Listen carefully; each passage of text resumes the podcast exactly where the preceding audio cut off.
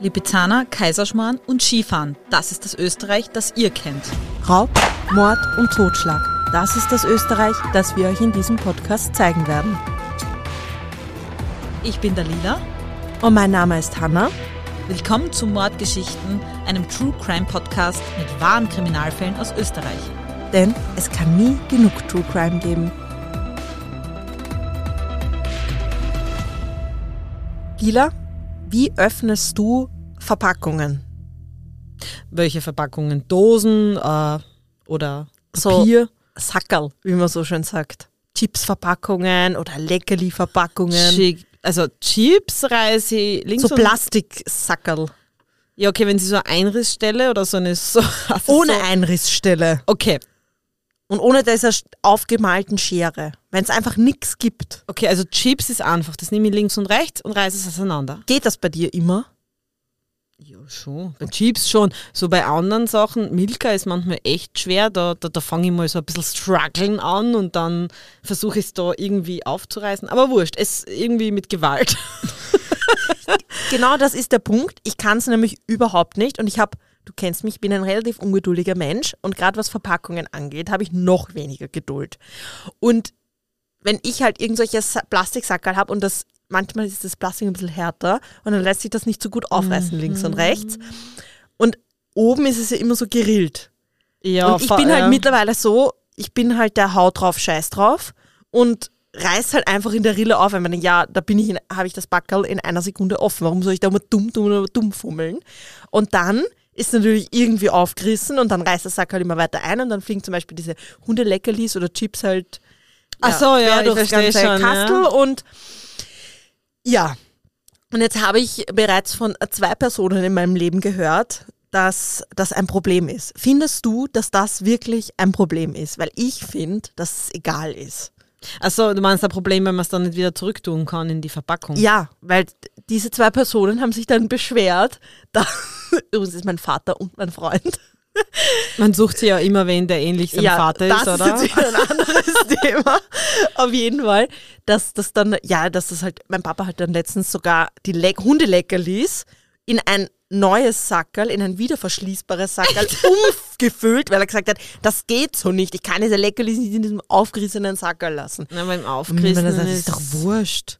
Es ist unpraktisch, wenn sie dann immer ausfliegen. Ja, aber dass ich über sowas überhaupt reden muss. Und Dom hat sich jetzt kürzlich erst auch darüber beschwert und hat, also er hat, sich ja nicht, er hat sich ja nicht bei mir beschwert, sondern bei unseren Hunden und hat dann gemeint, die Mama kann keine Packungen öffnen.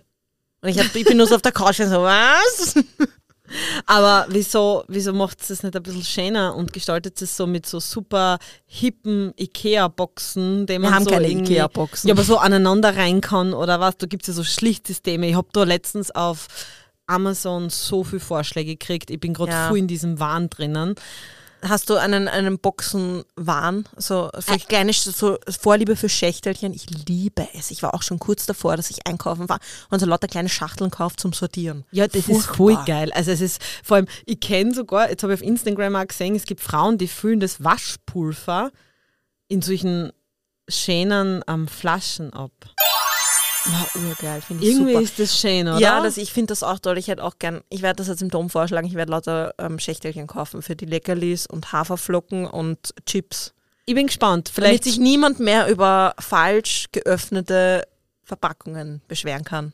Vielleicht kann man das dann unserer Community sagen, wie super du im Schlichten bist. Ich bin super im Schlichten und ich, vielleicht können wir ja auch einfach ein Bild von einer aufgerissenen Verpackung von mir Ja. auf Instagram stellen und dann wird bewertet, dann machen wir eine Umfrage, ob das okay ist. Was das bedenklich ist, dass du weder Verpackungen zupacken kannst, also deine Geschenke sind hässlich verpackt und noch Ver Verpackungen auch nicht schön aufreißen kannst. Also irgendwas hat es mit Verpackungen zu tun. Das, das Problem ist, ich bin einfach furchtbar ungeduldig. Ja, das stimmt. Ja. Das stimmt allerdings. Und das äußert sich halt in den kleinen Dingen im Alltag. Ja. Ja. Heute du wieder. Mein Fall. Dein Fall. Und, Und- ich bin echt gespannt. Ich bin gespannt, was du sagst und wir beginnen wieder in der schönen Hauptstadt Wien. Ilona Faber ist 21 Jahre alt. Sie ist Studentin an der Mannequin-Schule auf dem Kohlmarkt in Wien. Die junge Frau stammt ursprünglich aus Ungarn und kam gemeinsam mit ihren Eltern nach Wien. Jetzt lebt sie in Wien im vierten Bezirk in der Argentinierstraße 88. Ihr Vater ist ein wichtiger Mann, ein Beamter, ein Herr Ministerialrat, Dr. Ludwig Faber. Er war zuständig im Ministerium für Handel und Wiederaufbau. Also ein sehr, sehr wichtiger Mann und in Augen der Wiener generell Beamten ein wichtiger Status.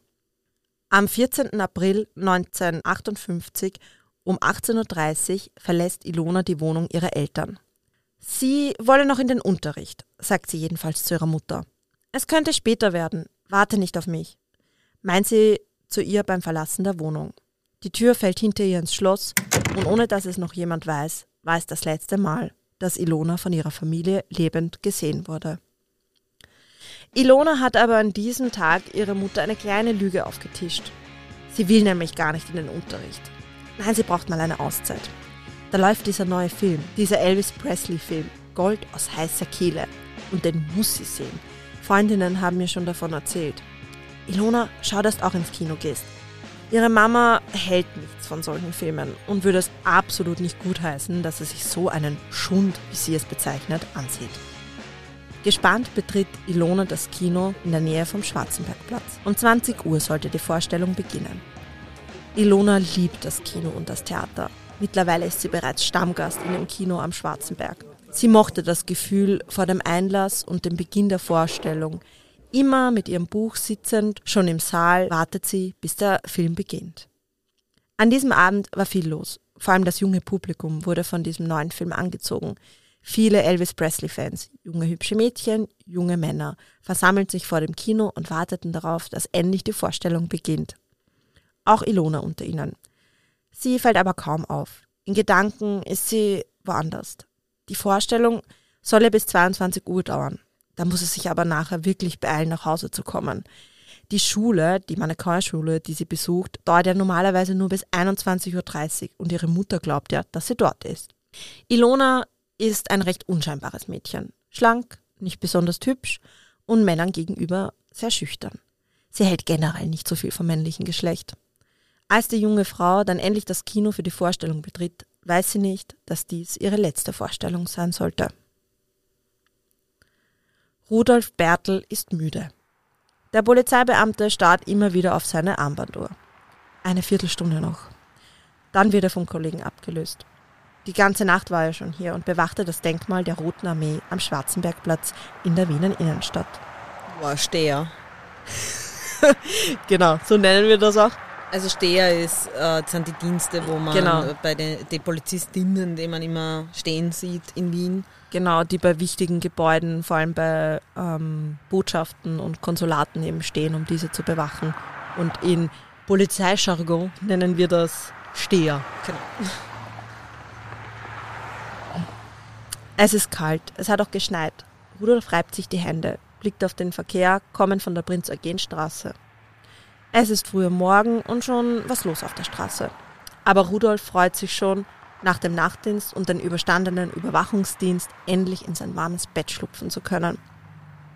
Eine letzte Runde macht er aber jetzt nochmal um das Denkmal, dass er sicher sein kann, dass auch nichts beschmiert wurde. Das Denkmal wurde damals nach dem Einmarsch der Russen in Wien 1945 von einem Bildhauer aus Usbekistan entworfen und erbaut.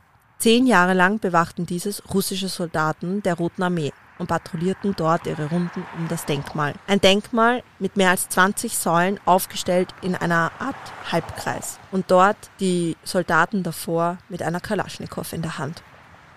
Nachdem die Alliierten aus Österreich dann abgezogen sind, verschwanden auch die Soldaten mit ihren Kalaschnikows und die Wiener Sicherheitspolizei übernahm die Überwachung. So bis heute. Liebe Lila, ich weiß nicht, ob du es weißt, aber das Russendenkmal habe auch ich schon überwacht. Ich weiß nicht, wo das ist, ehrlich gesagt. Schwarzenbergplatz, Ja, das kennst weiß du nicht? ich, ja. Doch, da, Das war, da gibt es so ein Pferd, Pferd Ja, genau, das, ist, das, ist das Russendenkmal. Russendenkmal. Da hinten, hinten hast du diese Säulenreihe in diesem Mhm, Halbkreis. Das weiß ich, ja. ja, okay, das ist das Russendenkmal. gut zu wissen. Bei seinem letzten Rundgang macht Bertel dann die grausame Entdeckung. Halb vergraben im Gebüsch hinter dem Denkmal liegt die Leiche eines jungen Mädchens. Das Mädchen war nackt, ausgezogen, sporadisch mit Erde bedeckt, als hätte sie jemand versucht, nach seiner Ermordung wieder zu begraben. Mitten am Schwedenplatz. Nein, nicht Schwedenplatz, Schwarzenbergplatz. Achso, ja, Schwarzenberg, Entschuldigung, ja. Ja, ja in, hinter diesem Russendenkmal ist, es ist Gebüsch und Bäume Ja, und es ist auch so ein kleiner Park neben diesem Platz. Und hinter einer dieser Säulen, das ist nicht so einsichtig. Also du musst wirklich rundherum gehen, Mhm. damit du halt dahinter siehst. Wenn du halt davor stehst, da ist ja auch dieser große Brunnen, ähm, siehst du nicht wirklich was, was dahinter ist. Und das Denkmal steht auch auf so einem Sockel. Und in diesem Gebüsch da dahinter Mhm. lag die Leiche. Bertle erstarrt. Er atmet durch. Ihm fallen sofort diese komischen Fußabdrücke neben der Leiche auf. Nur keine Spuren verwischen. Zur rechten Zeit kommt auch schon sein Kollege zur Ablöse. Der steht hinter ihm und starrt die Leiche an, dann Bertel. Wie lange liegt die schon da? fragt der Bertel. Das weiß ich nicht. Ich habe sie selbst erst entdeckt. Geh ins Kommissariat und hol bitte die Kollegen der Mordkommission. Ich bleib so lang hier und bewache die Leiche. Bertel tritt auf den Sockel des Denkmals, starrt auf das tote Mädchen. Sofort schießen ihm hundert Gedanken ein. Das war offensichtlich ein Lustmord. In seinen Gedanken versunken, wurde er aber plötzlich äh, von einem komischen Geräusch gegenüber aus dem Gebüsch aus seinem Delirium gerissen. Ein Mann, ein junger Mann. Er ging auf und ab. Vermutlich wartete er auf jemanden. Bertel wird aber sofort wieder abgelenkt, denn die Kollegen der Mordkommission treffen ein, übernehmen den Tatort, alles wird abgesperrt und er darf endlich nach Hause. Er ist schon so müde. Aber bevor er es vergisst, wollte er einem Kollegen der Mordkommission noch etwas mitteilen. Ich denke, diese Fußabdrücke stammen von einem Gummistiefel. Vielleicht ist das ja für euch relevant. Dann macht er sich auf in die Richtung seines Wachzimmers. Als er den Tatort verlässt, fällt ihm da wieder dieser junge Mann von vorhin auf. Der geht seines Weges. Bertel blickt ihm nach. Der junge Mann trägt Gummistiefel. Johann Gassner wartet nervös in einem kahlen Raum im Kommissariat. Nervös zupft er an seinen Haaren. Dann betritt ein Beamter der Mordkommission den Raum, setzt sich zu ihm, blickt ihn an und sagt dann mit bestimmter Stimme, was in Gottes Namen haben Sie also dort im Gebüsch gemacht? Wie kommen Ihre Fußabdrücke so nahe zum Tatort? Johann atmet durch. Ich habe auf einen Arbeitskollegen gewartet. Und der kam halt noch nicht daher. Und was machen Sie dann im Gebüsch? fragt der Beamte. Ich habe dort meine Arbeitstasche versteckt, damit ich sie nicht immer herumtragen muss und habe sie geholt. Gassner hatte tatsächlich Werkzeug in seiner Tasche, war auch wie ein Maurer gekleidet, also glaubhaft. Die Polizei glaubt ihm vorerst und lässt ihn wieder gehen. Gassner war der Polizei aber kein Unbekannter. Er hatte bereits ein Polizeiregister gefüllt mit, naja, sagen wir, illegalen Geschäften, um männliche Kunden glücklich zu machen. Und damals war Homosexualität ja noch strafbar. Er war ein sogenannter Stricherbur, also ein Prostituierter. Das passt für die Polizei aber so gar nicht in das Bild. Ein Homosexueller, der eine Frau vergewaltigt und ermordet haben soll. Naja, Gassner darf also nach zwei Tagen wieder gehen, keine Beweise und er macht sich wieder auf nach Hause. Aber seine Freiheit ist nicht von langer Dauer. Als er sich bei der Trafik ums Eck seiner Wohnung seine Zigaretten und sein Wurstbrot holt, fragt er die Trafikantin nach der Tageszeitung. Er wolle wissen, was sie so über ihn berichten. Johann dürfte aber die Trafikantin mehr als stutzig gemacht haben. Er erklärt der Dame, wie er die Frau umgebracht hätte, redet davon, er sei ja jetzt eine kleine Berühmtheit. Nach diesem Gespräch greift die Trafikantin sofort zum Telefon und ruft die Polizei. Gassner kommt zum zweiten Mal in Untersuchungshaft. Zu dieser Zeit spricht sich der Tod des Mädchens, welche unsere liebe Ilona Faber ist, hinter dem Russendenkmal in Wien herum. Medien werden auf den Fall aufmerksam. Auch Bewohner, insbesondere des vierten Wiener Gemeindebezirkes, begeben sich regelrecht auf Mörderjagd. Und das gar nicht so erfolglos. Am nächsten Tag nach dem Fund der Leiche werden ein paar Gegenstände gefunden, die Ilona zuzuordnen sind. So wurde in der Nähe des Denkmals durch einen Passanten ein Ohrring gefunden, sowie ein Handschuh und ein Geldbörsal, leer. Und das wird später noch relevant. Regelrechte Aufruhr herrschte um den Fall von Ilona Faber. Einerseits, weil sie ja die Tochter eines wichtigen Mannes in Wien war und es der erste große Kriminalfall nach Kriegsende war. Auch zu dieser Zeit wurden plötzlich mehr Sexualdelikte an Frauen bei der Polizei gemeldet. Dann kommt es noch zu einem Eklat. Die Presse erfährt, dass Gastner zum zweiten Mal von der Polizei verhaftet wurde. Und die Polizei soll verheimlicht haben, dass Gassner wieder in U-Haft ist. Rücksicht auf Bewahrung der Anonymität eines Tatverdächtigen war den Medien ein Fremdwort. Nachdem herauskam, dass Gassner der Hauptverdächtige ist, prangte eines Tages ein großes Foto von Gassner am Titelblatt einer Tageszeitung. Darüber in großer roter Schrift, das ist er. Alle seine Personalien und auch seine Adresse wurden einfach preisgegeben. Und In den Zeitungen? Ja, alles einfach reingeschrieben. Mit vollen Namen, Adresse, allem drum und dran. Ja, also heute nicht mehr so möglich. Und das Leben von Gassner bis ins kleinste Detail natürlich ausgeschlachtet. Auch seine damalige Lebensgefährtin Gertrude Fröhlich wurde umgehend durch die Medien aufgesucht. Eine Geschichte, die gutes Geld bringt. Ein fauler Arbeitsloser, homosexueller Hilfsarbeiter aus dem Waldviertel lebt bei seiner Lebensgefährtin auf deren Kosten und ermordet ein unschuldiges Mädchen. Und wir halten fest zu diesem Zeitpunkt, er ist Verdächtiger, aber er ist noch nicht einmal Beschuldigter oder sonst irgendwas und wird halt schon behandelt, als wäre er, als wäre er fix der Mörder. Das ist ja diese Vorverurteilung dann halt. Ja. Es wird dann schwer, einen fairen Prozess zu kriegen. Schwierig. Aber dazu kommen wir noch. Gertrude Fröhlich erzählt der Presse, dass sie und Gassner bereits getrennt sind. Sie beschreibt seinen Charakter ähnlich, wie ihn auch die Polizei beschreiben würde. Ein fauler Hund, aber kein Mörder.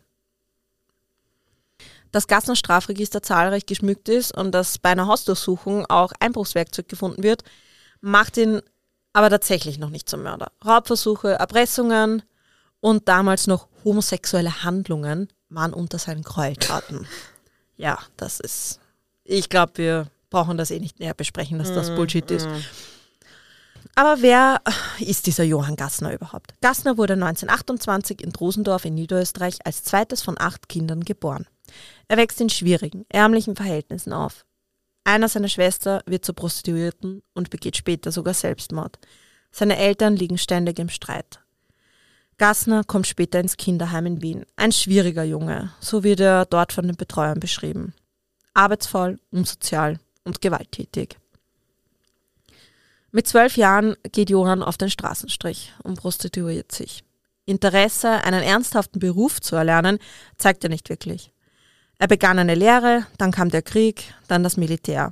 Nach dem Krieg wieder kriminell und begibt sich auf den Schleichhandelmarkt in Wien. Handel mit diversen Kleinzeug wie Strümpfen und Zigaretten. Danach schlägt er sich immer wieder mit Hilfsarbeiterjobs als Maurer, Schlachter oder sonstiges durch. Dann geht er wieder eine Zeit lang zurück in seine Heimatstadt in Drosendorf, verlässt diese aber dann wieder, nachdem ihm das Herz gebrochen wurde und kehrt wieder nach Wien zurück. Generell mit Frauen, das ist nicht so sein Ding. Also es ist nie wirklich offiziell bestätigt, dass er homosexuell ist. Also Aber er, hat, er hatte eigentlich immer Freundinnen. Kann auch sein, dass er bisexuell war. Ja. Weiß man nicht genau, ist ja auch irrelevant. Er Ich hat glaub- halt als Stricherjunge versucht, Geld zu verdienen, wo er wirklich tatsächlich homosexuell war. ich glaube, die ist Zeit nicht eine andere war. Die Ja, damals hat ist man, und so. Ja, damals ist man halt automatisch davon ausgegangen, dass er schwul sein muss und ja keine Frau ermorden konnte, wenn er schwul ist. Eigentlich Ja, sehr seltsam. Ist halt ja. auch schon wieder so ein Klischeedenken. Gassner wurde also das zweite Mal verhaftet. Ein Jahr nach der zweiten Verhaftung von Gassner kommt es dann zur Gerichtsverhandlung. Er wird angeklagt. Zehn Tage lang dauert dieser Prozess. Über 90 Zeugen sind geladen. Acht Geschworene sollen entscheiden, ob Gassner schuldig oder unschuldig ist. Zu Beginn des Prozesses wird das Leben von Gassner und auch dem Opfer Ilona Faber auseinandergenommen. Insbesondere der Tag vor der Ermordung der jungen Frau und der Tattag. Der Tagesablauf von Gassner und Faber wird rekonstruiert und die Anklage kommt zum Schluss, das passt zusammen. 26 Seiten ist die Anklage lang. Gassner beteuert aber weiterhin seine Unschuld. Sechs Stunden lang dauert sein Vortrag. Beginnen mit seiner Kindheit, sein Verhältnis zu Frauen, seine Homosexualität und sein Leben als Strichjunge. Gassner berichtet von gescheiterten Beziehungen zu Frauen und, und immer wiederkehrenden Depressionen, die er im Laufe seines Lebens verfiel. Geldsorgen plagten ihn sein ganzes Leben lang. Das soll mitunter ein Grund für die Ermordung von Ilona Faber gewesen sein, laut der Anklage. Jetzt kommen wir aber zu einem kleinen Wendepunkt. Und bis zum Schluss muss ich ehrlicherweise sagen, ich bin gespannt, was du sagst. Ich kann es nicht sagen. Ich bin verwirrt. Okay. Ich bin, jetzt bin ich noch mehr gespannt. Ja. Also, was trug sich am 14. April bei Ilona zu? Ilona war etwa sechs Stunden bevor sie gewaltsam erwürgt und getötet wurde, einkaufen. Sie bekam von ihrer Mutter einen 20-Schilling-Schein. Das Restgeld durfte, sich, durfte sie sich danach behalten. Sie kam also wieder zurück vom Einkaufen und hatte noch 19 Schilling übrig, womit sie sich dann später die Eintrittskarten ins Kino kaufen würde. An diesem Tag war das Wetter launisch. Ilona war mit einem langen blauen Mantel bekleidet und hatte ihren rosanen Schirm dabei. In der Tasche die 19 Schilling ihrer Mutter. Zur selben Zeit verlässt Gassner die Wohnung seiner Freundin Gertrude Fröhlich. Die Beziehung ist am Bröckeln. Gerti, wie Gassner sie nannte, hat angeblich schon einen neuen Freund. Gassner ist aber pleite, lebt weiterhin bei Gerti. Aber er will sie verlassen. Er kauft sich Zigaretten und dann beschließt er, um noch ein paar Schilling zusammenzukratzen, betteln zu gehen. Für Gassner mittlerweile normal, sich durchzuschnorren. Er schlendert durch den Naschmarkt, nicht unweit vom Schwarzenbergplatz, und er bettelt dort ein bisschen altes Brot. Währenddessen war Ilona schon unterwegs zum Kino am Schwarzenbergplatz, welches nicht unweit vom Naschmarkt liegt. Ob sich Gassner auch zu dieser Zeit beim Kino aufhält, ist eher unwahrscheinlich. Er hat gerade noch ein paar Schilling für sein altes Brot zusammengekratzt und sicherlich kein Geld fürs Kino. Jedoch, so die Anklage, wäre es ja möglich, dass sich da Ilona und Gassner begegnet sein könnten. Beide waren allein unterwegs. Was, wenn Gassner das junge Mädchen zufällig getroffen hätte und es um ein paar Schilling anschnurren wollte? Gassner irrte ja um die Zeit in diesem Bereich umher, unsicher, wo er genau schlafen würde und generell, wo er hin will. Und dass Johann gern äh, mal durch die Gassen stravanzt, war nichts Ungewöhnliches für ihn. Vielleicht trafen die beiden aufeinander. Ilona bekam es mit der Angst vor dem Schnorrer zu tun. Nach dem Kino wollte sie schnell nach Hause, wird aber von Gassner abgefangen, der dringend Geld braucht und sie bedrängt. Vielleicht kam es ja dann zu dem Raubmord. Denn bei der Leiche von Ilona konnte kein Groschen mehr gefunden werden. Und sie hatte ja 19 Schilling bei sich. 6,50 für die Eintrittskarte. So müsste sie noch 12 Schilling und 50 Groschen übrig gehabt haben. Von Gassner weiß man, dass er sich um Mitternacht ein Bier am Naschmarkt gekauft hatte für 5 Schilling und 50 Groschen dann Zigaretten für 1 Schilling 10 Groschen.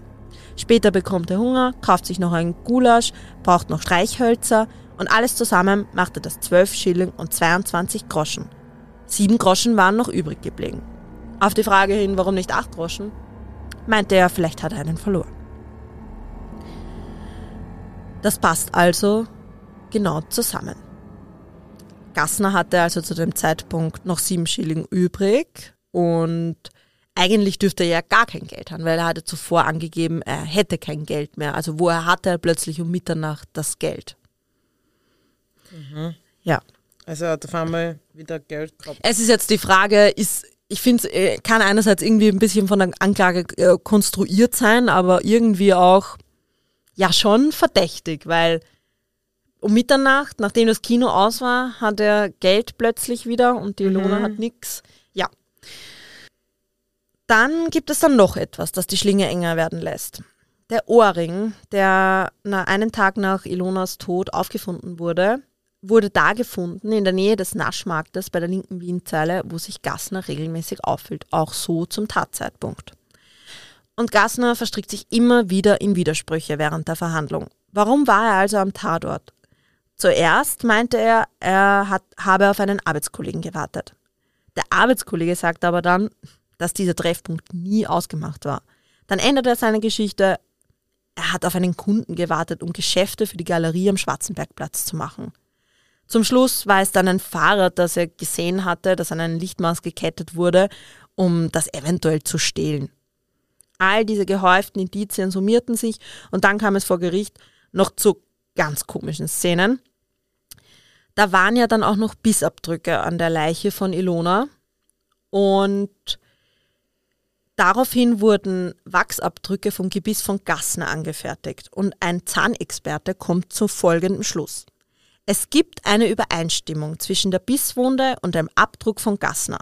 Und auffällig dabei war nämlich der kleine Schneidezahn an der rechten Gebisshälfte. Der steht bei Johann etwas hervor. Und das war sichtbar an der Haut von Ilona. Okay, das ist relativ eindeutig. Ja, pass auf.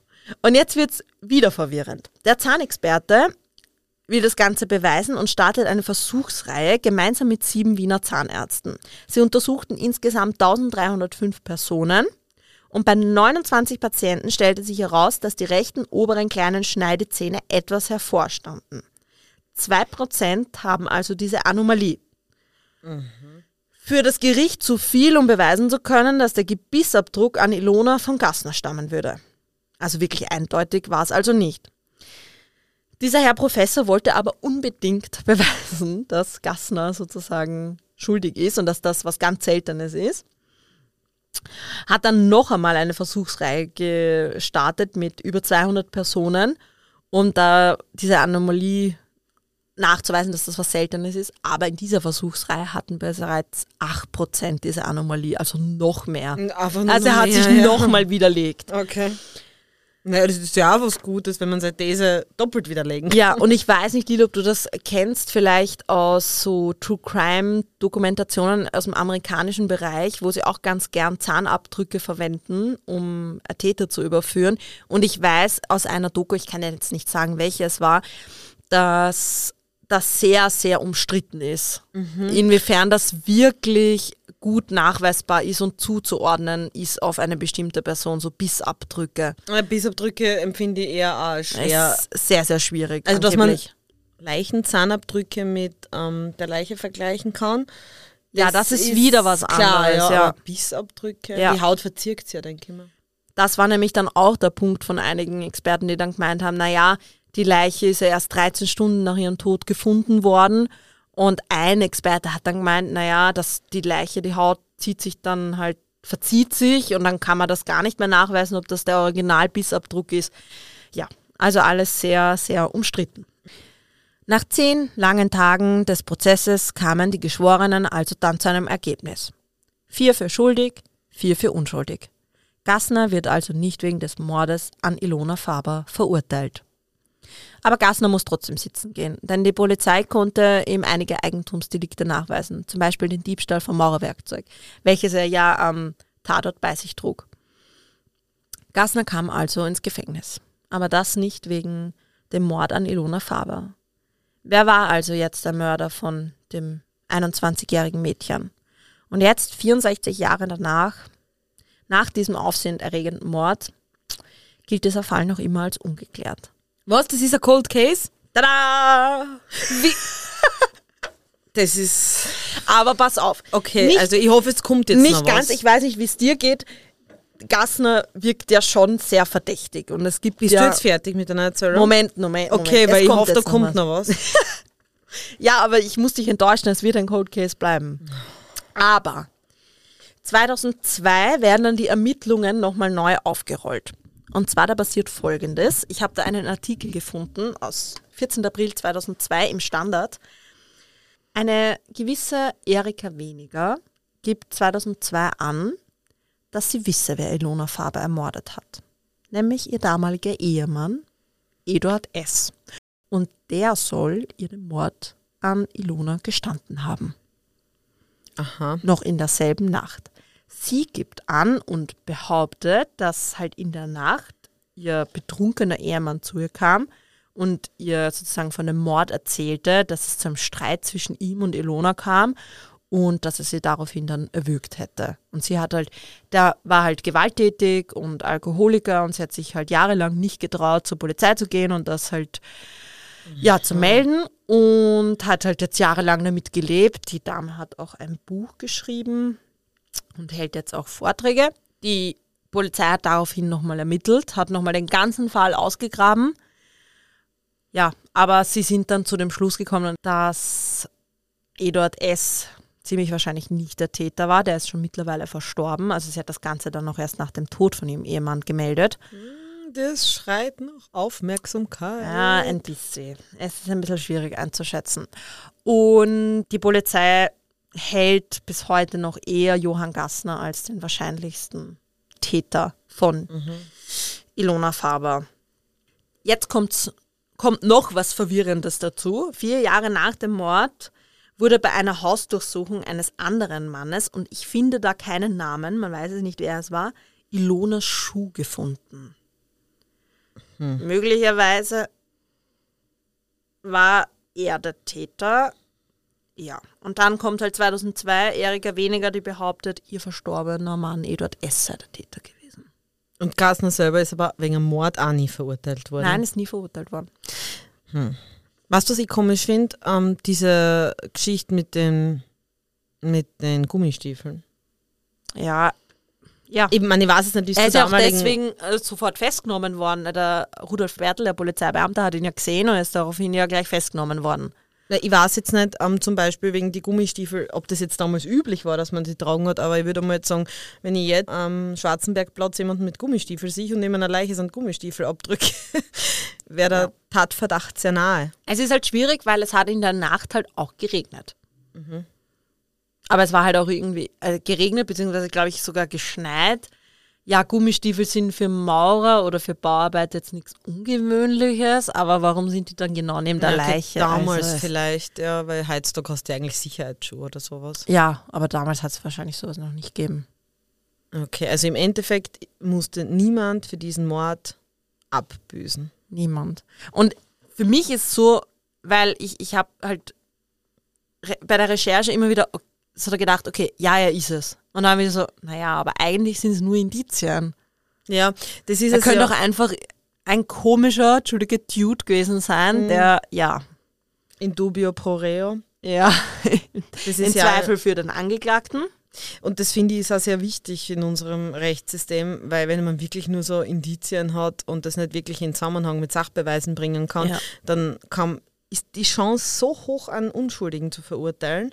Ja, und ich finde, das ist halt heute auch ganz besonders wichtig, auch von der Presse, dass solange nichts bewiesen wurde, ist ein Verdächtiger oder ein Beschuldigter unschuldig. Und ich weiß, dass das viele Leute, auch wenn es offensichtlich ist, ähm, grantig macht, aber das ist, finde ich, ganz, ganz wichtig zu, zu beachten, weil, ja, keine Ahnung, das, da, da passieren so viele Vorverurteilungen Und Beeinflussung. und Beeinflussungen und Medien können sehr viel beeinflussen. ich, ich muss ehrlich sagen, mich nervt es immer in der Zeitung, wenn steht, oh, tatverdächtig ist der und der, so alt ist er, oder der Bruder der Frau. Äh, natürlich gilt die Unschuldsvermutung. Ich weiß, dann will man es so irgendwie so abschwächen, so eigentlich ist er verdächtigt, aber es gilt die Unschuldsvermutung.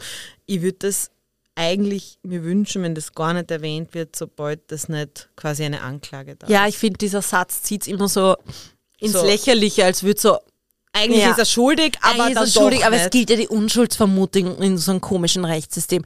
Ja, das ist halt so. Bis er rechtskräftig verurteilt ist, ist er halt, gilt er als unschuldig, rechtlich gesehen. Ja. Wir können euch an der Stelle wirklich an, an, an Herzenspodcast von uns empfehlen, die Nachbarn. Oh ja, Den haben wir durchgesüchtelt. ja, komplett. Von Der- den Mädels von Mord of X, einem deutschen Podcast. Genau. Die haben einen investigativen Podcast zusätzlich gemacht und haben da auch über einen, ja, der Fall ist noch nicht so lange her, Ja, vermutlich, Andreas Davos hast ja, da unschuldig verurteilt, also meiner Meinung nach unschuldig ist verurteilt. das auch so, aber hört selber rein und macht euch eure eigene Meinung. Genau, und wir könnten ja drüber mal quatschen auf unserer Instagram-Seite. Das auf jeden Fall. Mordgeschichten Österreich. Österreich mit OE. Mann, jetzt wollte ich sagen. Du hast das letztes Mal gesagt. Ja, stimmt. Wir können es ja zusammen sagen. Ja. Also auf Mordgeschichten Österreich und Österreich. Mit OE. Jetzt haben wir es wieder nicht gemeinsam gesagt.